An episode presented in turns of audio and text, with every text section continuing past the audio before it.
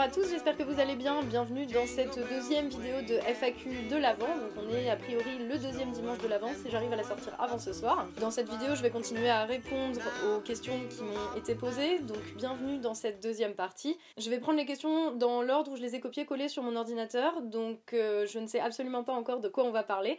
Mais euh, je pense que je m'arrêterai à une demi-heure parce que sinon après c'est vraiment trop long.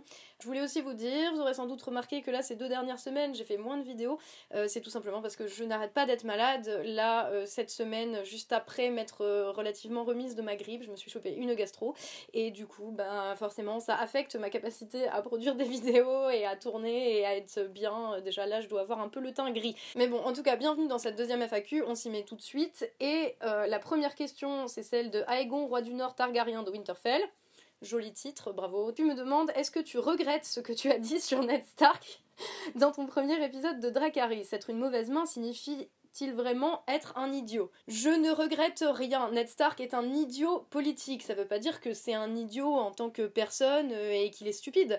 Euh, mais euh, politiquement, ce mec n'a strictement aucun sens des responsabilités, du devoir qui lui incombe en tant que main.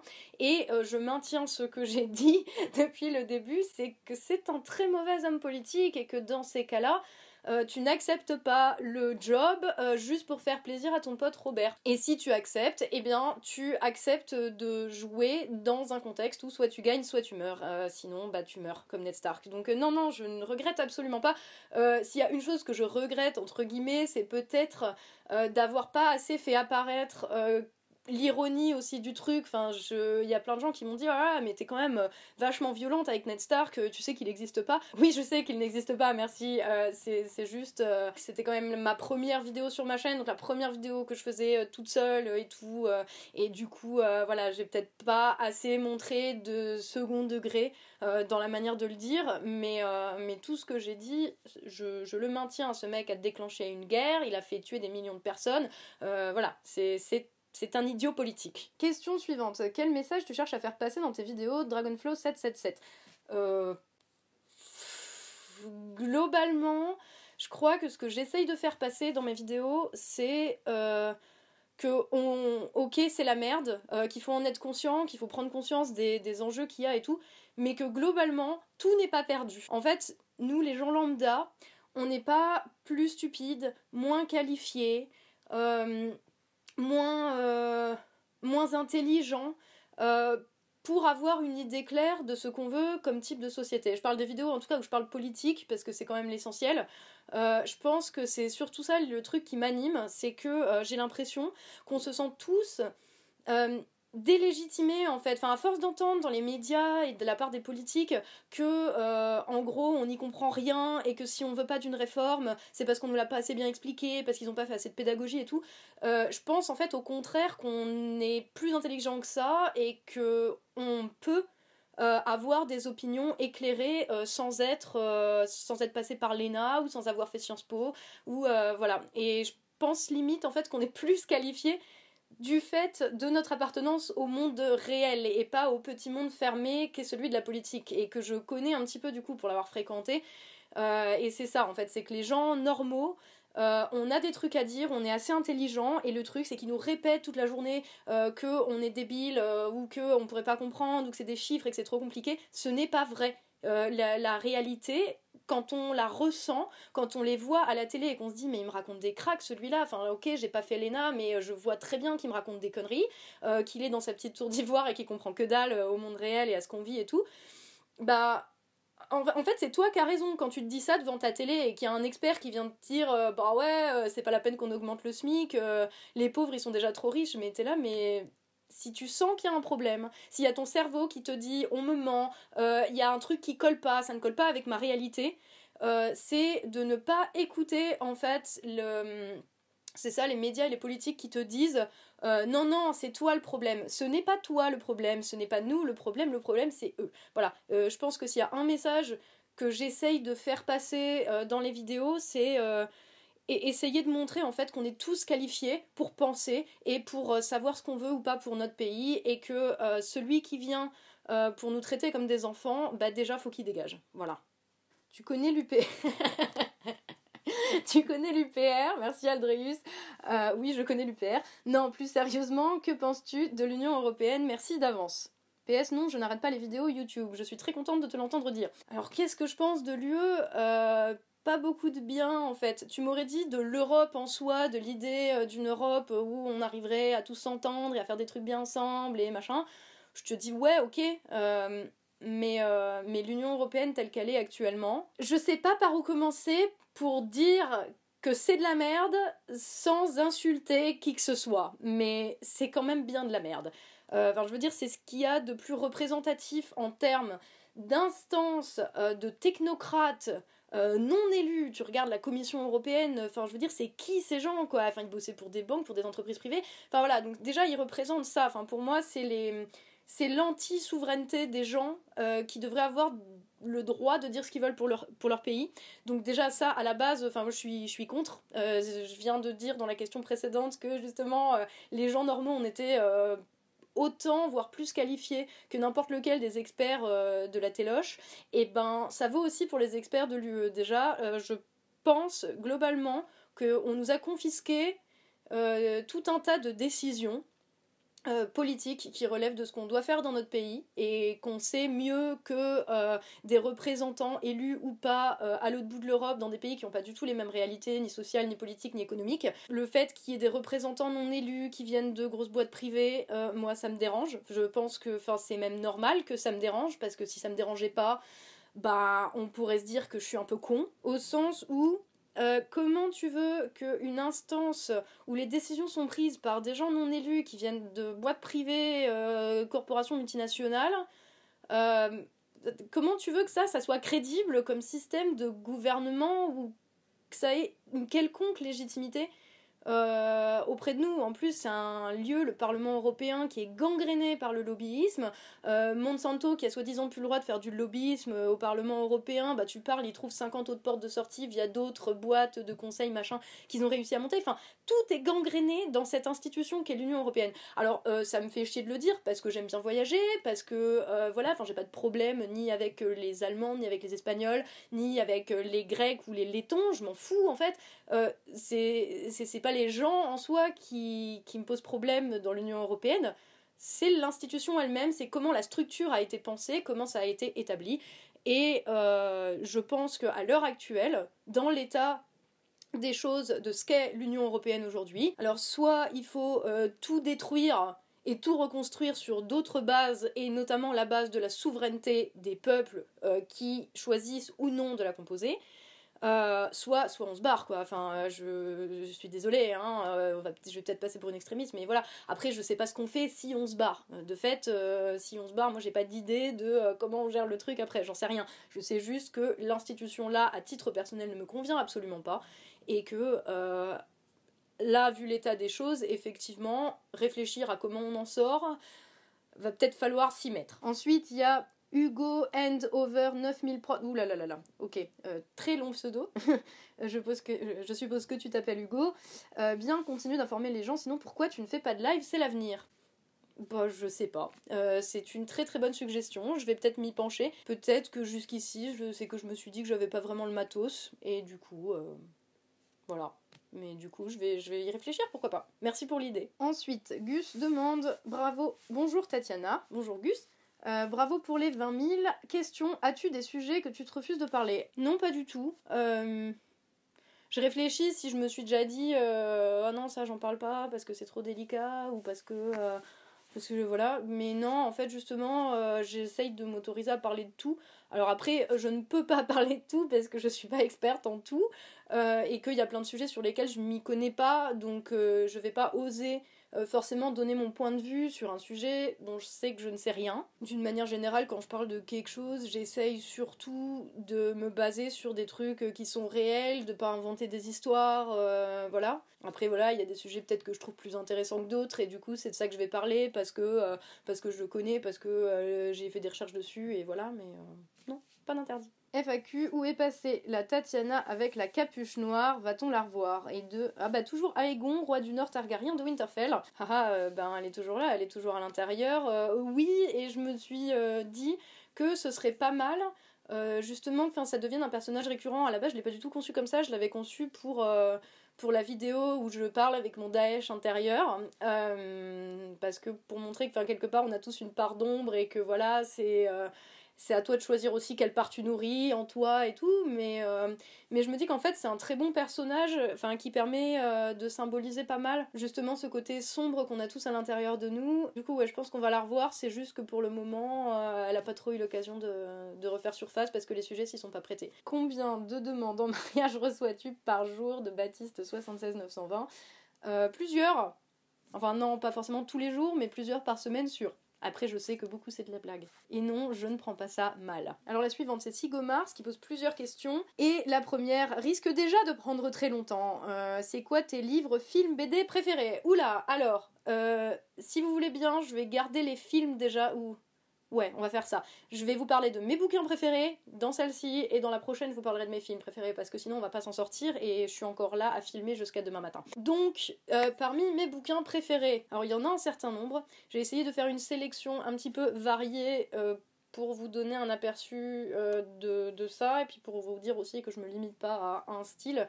D'ailleurs, j'aimerais bien faire des vidéos de chroniques bouquins, mais j'ai pas encore eu le temps de m'y mettre et tout, donc ça sera peut-être pour plus tard.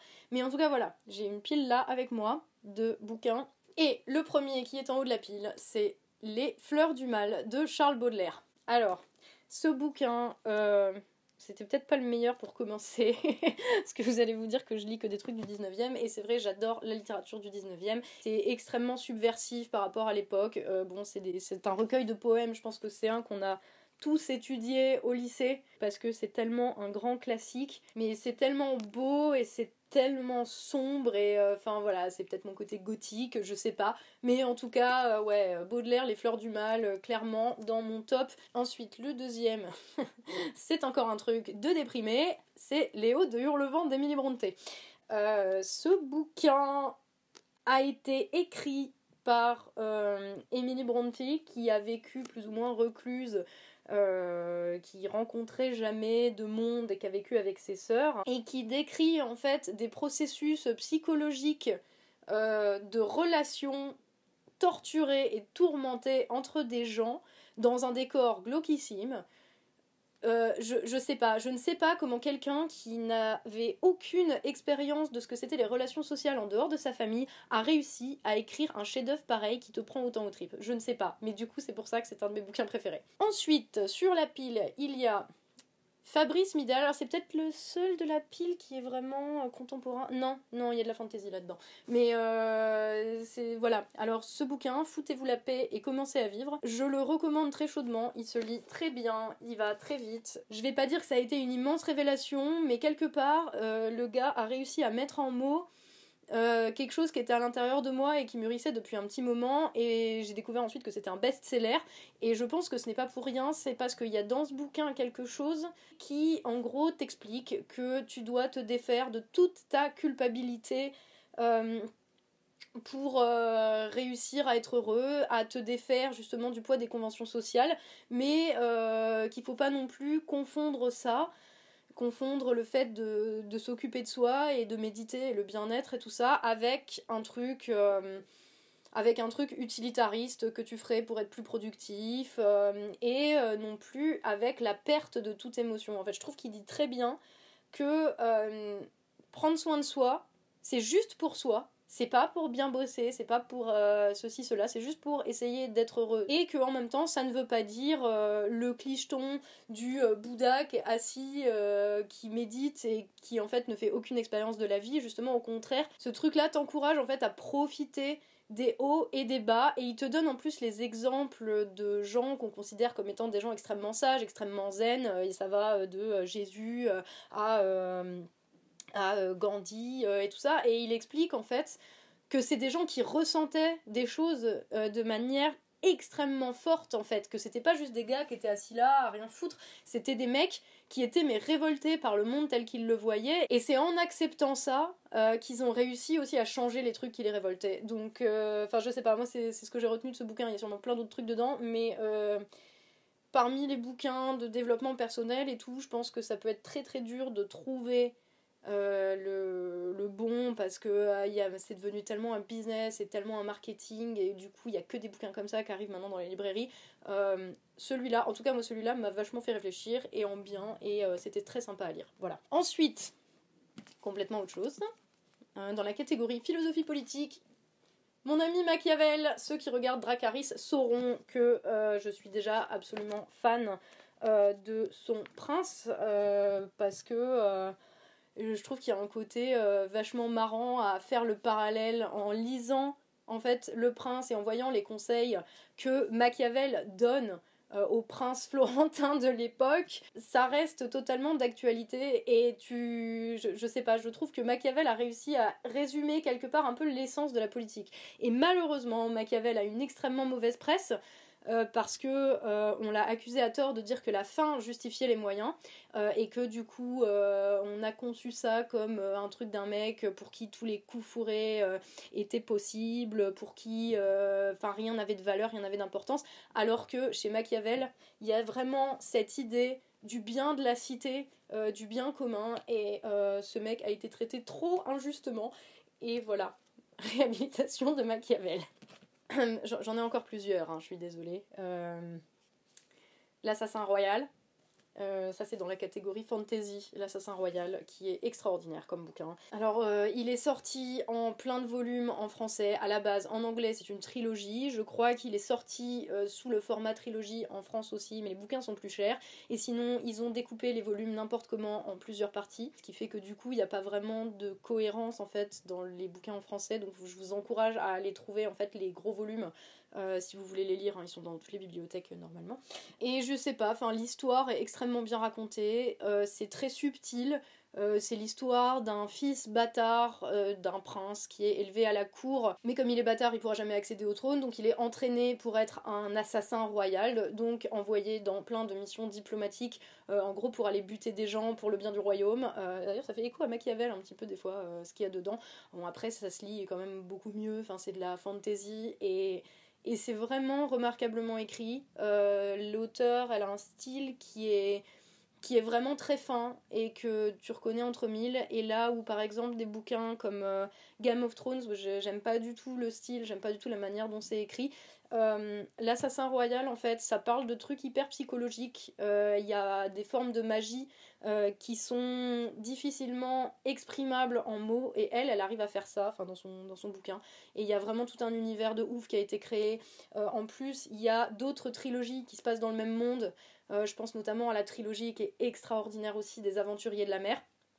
qui se passe dans le même monde et en fait, les histoires sont liées, mais d'un point de vue vraiment extrêmement global. Et en plus, avec une portée vraiment universelle, comme dans tous les grands bouquins de fantasy, dans tous les mythes et les contes, euh, sur euh, justement euh, comment le monde change, et les catalyseurs et les prophéties, et que les prophéties, en fait, elles n'ont absolument pas de valeur en soi, elles ont de valeur, elles ont de la valeur seulement si on leur accorde de l'importance quelque part. Et voilà, ce bouquin-là, je le recommande et franchement, dans le genre bouquin mettre au pied du sapin, euh, il est génial si la personne est fan de fantasy, vraiment euh, tip top. Voilà. Ensuite, j'ai bientôt fini. Alors, ça c'est pas un livre, c'est une collection de livres. C'est la collection Harry Potter. Euh, autant ils ne seront pas dans mes films préférés, autant les Harry Potter sont d'excellents bouquins.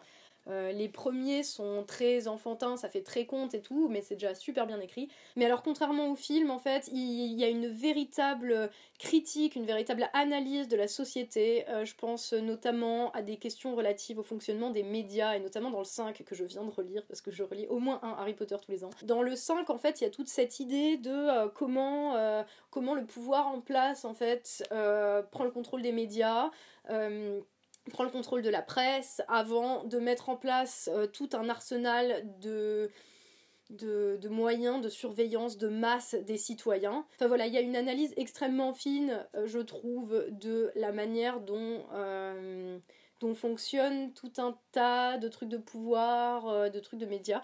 Et je sais que c'est pas le sujet du livre, mais c'est en filigrane dedans. Euh, pareil, le combat d'Hermione contre les elfes de maison, qui est pas non plus dans les films, euh, et qui pourtant amène quelque chose vraiment de plus euh, quelque chose de vraiment important comme message politique, parce qu'en en fait c'est un combat contre l'esclavage. C'est pour ça que je recommande très très très chaudement les livres, les films sont absolument pas indispensables. Enfin, rien ne vaut les bouquins d'Harry Potter, quoi, vraiment. et puis ils se lisent comme du petit pain, c'est drôle, enfin voilà, c'est Harry Potter, c'est génial. Après, c'est voilà, c'est quelques-uns des livres euh, qui m'ont marqué, ou voilà, mais évidemment il y en a plein. Euh, j'ai même pas mis de Victor Hugo dedans, alors que bon, euh, quand même. Enfin, pour moi, 93, c'est un chef-d'œuvre de la littérature qui est absolu, hein, à part évidemment Les Misérables et Notre-Dame de Paris, mais mais 93, moi c'est mon préféré aussi parce que j'aime beaucoup la période historique de la Révolution française. Euh, après, j'aurais pu aussi parler de Fyodor Dostoevsky ou de Léon Tolstoï, mais voilà, je, je dois me limiter, donc euh, je vais, je vais m'arrêter là pour les bouquins. Pendant très longtemps, en fait, j'ai eu peur de lire les grands classiques parce que en fait, je me disais, oh là là, c'est juste des bouquins euh, énormes, ça doit être illisible, il y a plein d'académiciens qui se branlent dessus, intellectuellement, j'entends, hein, bien sûr. Et du coup, enfin voilà, c'est pas du tout pour moi et tout ça. Mais fait, il y a une raison pour laquelle les grands académiciens euh, se prennent la tête pour savoir ce qu'a voulu dire tel auteur et tel auteur, c'est parce qu'en fait c'était surtout des livres populaires à la base qui étaient écrits pour monsieur et madame tout le monde et euh, qui en fait te parle vachement, enfin parle vachement aux émotions et aux sentiments que tu as euh, en tant qu'être humain en fait, parce que c'est ça le but de la littérature, c'est pas de euh, faire plaisir à des personnes qui ont envie de faire des tests dessus, c'est euh, de faire plaisir aux gens qui les lisent. Sur les, les grands classiques, enfin j'ai eu pendant longtemps un peu les boules quoi. Et en fait quand j'ai commencé à en lire bah, je me suis dit bah en fait c'est vachement bien c'est pour ça que c'est super connu et c'est pour ça qu'il y a autant de gens qui essayent de se demander euh, ce qui faisait le génie de tel ou tel auteur quoi. Mais euh, du coup lisez les grands classiques ça, ils valent le coup. Ensuite alors euh, il va faire le lien entre la suite de la question de Sigo Mars si je ne me trompe pas, j'avais cru comprendre que tu avais été enseignante d'anglais. En tout cas, tu as un super niveau, quoi. Thank you.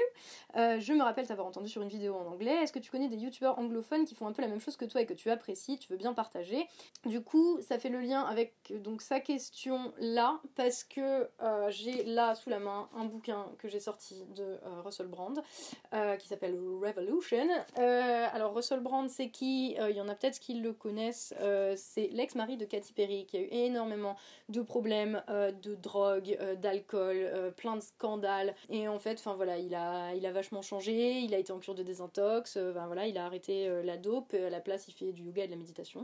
Mais du coup, enfin il a vraiment changé d'attitude, là où avant c'était juste une petite... un petit gars qui avait réussi dans le Star System, qui était au jury de X Factor, qui était, enfin voilà, enfin le gars, la, star en fait un peu vide aussi quelque part et qui euh, s'est mis à faire des vidéos de politique. Et euh, du coup, c'est pour ça que je fais le lien entre euh, son bouquin et sa chaîne YouTube, parce que moi, c'est à cause de lui en fait que j'ai voulu faire des vidéos YouTube. Voilà, c'est lui qui m'a donné envie et qui m'a fait me dire, mais il y a une autre manière de s'exprimer, il y a une autre manière de parler, de, parler en étant nous en fait, en étant les gens normaux quoi. Euh, parce que, alors ça devait être novembre 2013, donc Russell Brand a été euh, interviewé par Jeremy Paxman, qui est le présentateur vedette politique de la BBC, donc euh, qui reçoit très régulièrement des ministres, des premiers ministres, et il les fait tous, mais tellement flipper en fait les mecs, parce qu'il les met à chaque fois devant leurs contradictions et tout. Jusqu'à ce soir-là où Russell Brand y est allé, en fait, ce mec était juste connu pour ses frasques et son mariage euh, foireux avec Katy Perry. Et il est allé chez Paxman un soir en tant que éditeur, enfin rédacteur en chef euh, d'un journal anglais pour un numéro, enfin d'un magazine, euh, voilà. Et Jeremy Paxman en fait lui a demandé mais quitter toi en fait pour dire pour dire ce qu'on doit penser politiquement quoi. Et le mec a dit mais moi je suis personne en fait et j'ai rien de plus à amener que n'importe qui d'autre. C'est juste que là, j'ai cette opportunité, donc je la prends.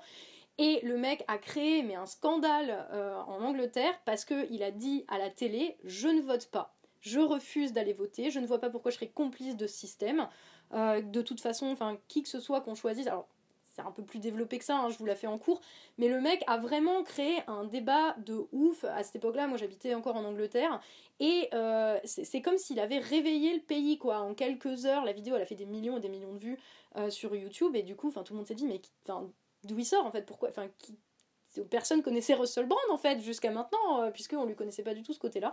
Et il a lancé sa chaîne YouTube qui s'appelle The Truth, donc True News, les vraies infos.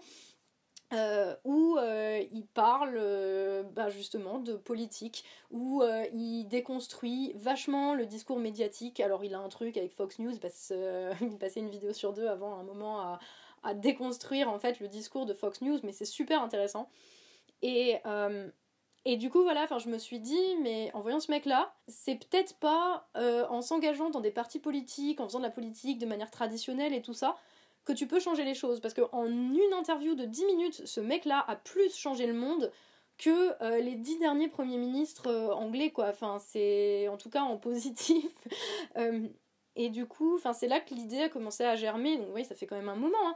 mais, mais que l'idée a commencé à germer pour moi de de me dire mais en fait il y a d'autres moyens de s'exprimer euh, que d'essayer de s'esquinter euh, à aller faire du militantisme politique. Et voilà. Bon après ça a pris du temps pour que j'en prenne vraiment conscience. Russell Brand en tout cas tu me demandes une, euh, une inspiration de youtubeur gaucho militant ouais mais moi je veux pas être dans les milieux gauchos. Enfin ça m'intéresse pas en fait tu vois Sigo, je, je suis plus dans ces milieux-là, en fait, justement. Euh, c'est pas. Enfin, Russell Brand, il est pas militant politique, il est pas dans un parti et tout. Euh, le seul jour où il a dit, ah, faut voter utile, faut voter Ed Miliband, tout le monde lui a dit, mais gars, c'est n'importe quoi. Il s'est excusé le lendemain en disant, oui, non, ok, j'ai cru que j'avais de l'influence, j'ai cru que ça allait changer les trucs, mais il y a plein de choses que je ne sais pas. Euh, il y a plein de choses que moi je découvre et du coup, je suis pas là pour vous dire quoi faire. Et enfin, voilà, rien que ça, en fait, c'est hyper appréciable de la part d'un youtubeur qui fait des millions de vues comme lui côté honnête et en même temps il n'a pas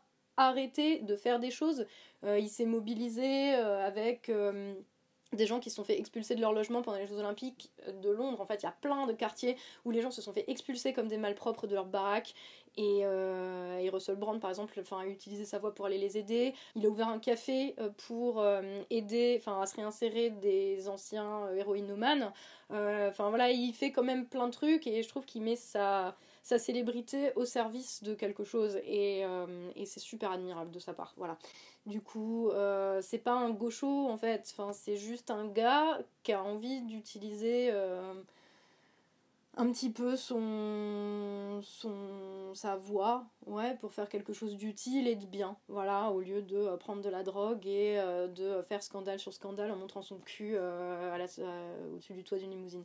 Ok donc ouais voilà enfin moi je veux pas être dans les dans les milieux gauchos ni faire de l'internationalisme en fait je pense que c'est justement ces étiquettes là aussi que les gens arrêtent pas de se mettre les uns aux autres euh, qui font qu'on n'arrive plus à se parler. Enfin voilà, je pense que euh, il n'apprécierait pas que je le contacte euh, pour lui dire ah ça serait bien de faire des trucs entre gauchos militants. et moi j'ai pas envie de faire des trucs entre gauchos militants et et je me considère même plus de gauche quoi. Donc tu sais je sais pas. Je pense qu'on a tort de se focaliser sur sur l'idéologie, sur le présupposé idéologique de départ, euh, de euh, c'est mon camp, c'est un camp, alors c'est le bon, c'est le mauvais. Euh, je, moi, ça, m'intéresse plus, ça, en fait. Je j'ai envie d'être utile à quelque chose, j'ai envie de, de, faire des choses, mais, mais pas comme ça. Parce que ça, j'ai vu, j'ai vu ce que ça donnait, j'ai vu ce que ça faisait faire aux gens, et, et j'ai pas du tout envie de renouveler l'expérience. Donc voilà. Et du coup, que penses-tu de la question du protectionnisme de gauche euh, CF, le débat Ruffin-Besancenot Alors en fait, je connais pas du tout le débat euh, Ruffin-Besancenot pour le coup. Euh, je suppose qu'il y en a un Ruffin qui serait, si je, me fie à ce que je sais d'eux, hein, qu'il y en a un qui serait plutôt protectionniste, qui voudrait qu'on mette des barrières pour empêcher la circulation des capitaux, ça serait Ruffin, et Besancenot qui est en mode ouais, ouvrez les frontières, internationalisme, tout ça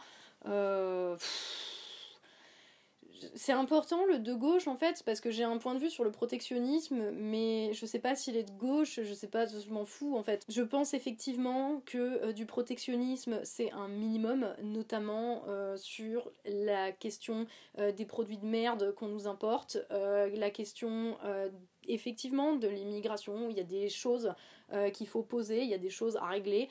Euh, je vais peut-être pas en parler maintenant parce que la vidéo est déjà très longue et euh, ben, du coup ça, serait intéressant que j'en parle dans une vidéo à un moment donné ou quoi.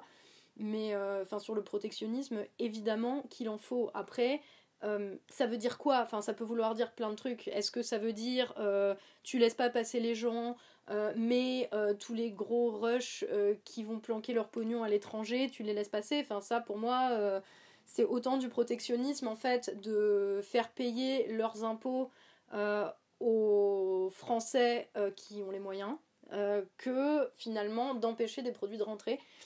Et, et bien sûr, là-dessus, je suis pour quoi. Là-dessus, je suis pour. Et évidemment qu'il faut euh, réguler la manière dont les gens viennent en France. Il faut euh, réguler euh, l'importation de produits de merde qu'on nous fait bouffer ou qu'on obtient chez nous. qu'il faut réguler aussi la manière dont les, produits qu'on importe sont fabriqués, quoi. Parce qu'on ne peut pas continuer à importer des produits pas chers, donc qui font qu'il n'y a plus de boulot ici, euh, qui sont vendus pas cher par des pays à l'autre bout du monde qui font bosser des gosses dans des conditions dégueulasses où ils chopent euh, des cancers et voilà. Je veux dire, ça c'est pas acceptable, mais c'est pas à nous en tant que consommateurs non plus de faire quelque chose. Et pour le coup, je pense que même si les institutions euh, de la France souveraine, on va dire, voulaient faire quelque chose, en fait, elles seraient pieds et poings liés par l'Union européenne aussi. Donc ça rejoint la question aussi de l'Union européenne. c'est voilà comment euh, tu fais en sorte que l'UE n'empiète pas sur euh, bah, ta souveraineté en tant que pays, quoi. Mais, euh, mais voilà, c'est des questions qui sont super compliquées, donc j'imagine, alors je te dis, je sais pas ce que dit Ruffin sur le sujet, j'imagine que je serais plutôt du côté de ceux qui pensent qu'il faut des barrières dans les deux sens, et surtout des barrières efficaces pour lutter à la fois contre l'évasion fiscale, euh, et, euh, l'afflux de, produits merdiques euh, qui, qui, font que tous nos petits commerces et toutes nos petites entreprises ici ferment quoi. Je pense ça du protectionnisme globalement. Après j'ai pas j'ai pas une vue globale du truc, j'ai pas un programme politique à vous vendre, donc voilà, c'est à peu près ce que j'en pense là maintenant sur le vif comme ça. Mais voilà, bon, là je vais vraiment m'arrêter parce que je me sens vraiment vraiment pas très bien et voilà, gastro super. Je vous poste la vidéo d'ici ce soir. Euh, je vous remercie encore grandement euh, ben, tous, à la fois euh, ceux qui euh, m'ont donné des sous sur Tipeee, mais aussi ceux qui peuvent pas et qui m'envoient du soutien par commentaire. Hein. Les commentaires, je les lis. J'ai pas lu vos messages depuis deux semaines parce que je suis au lit avec de la fièvre et que l'écran, en fait, ça me pète les yeux.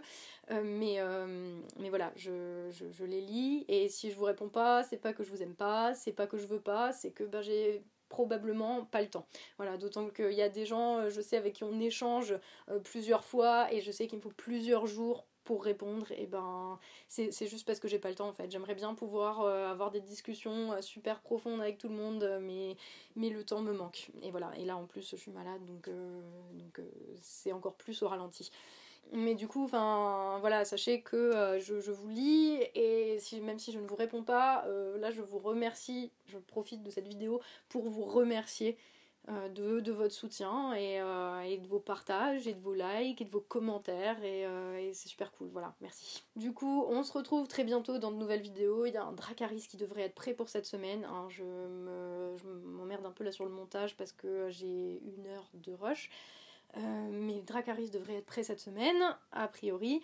Euh, sinon, de toute façon, je ferai au moins une autre vidéo. Euh, je serai aussi dans le fil d'actu. D'ailleurs, j'espère que le fil d'actu sur Johnny vous a plu. Enfin là, ça risque d'être encore un petit peu ralenti pendant une petite semaine.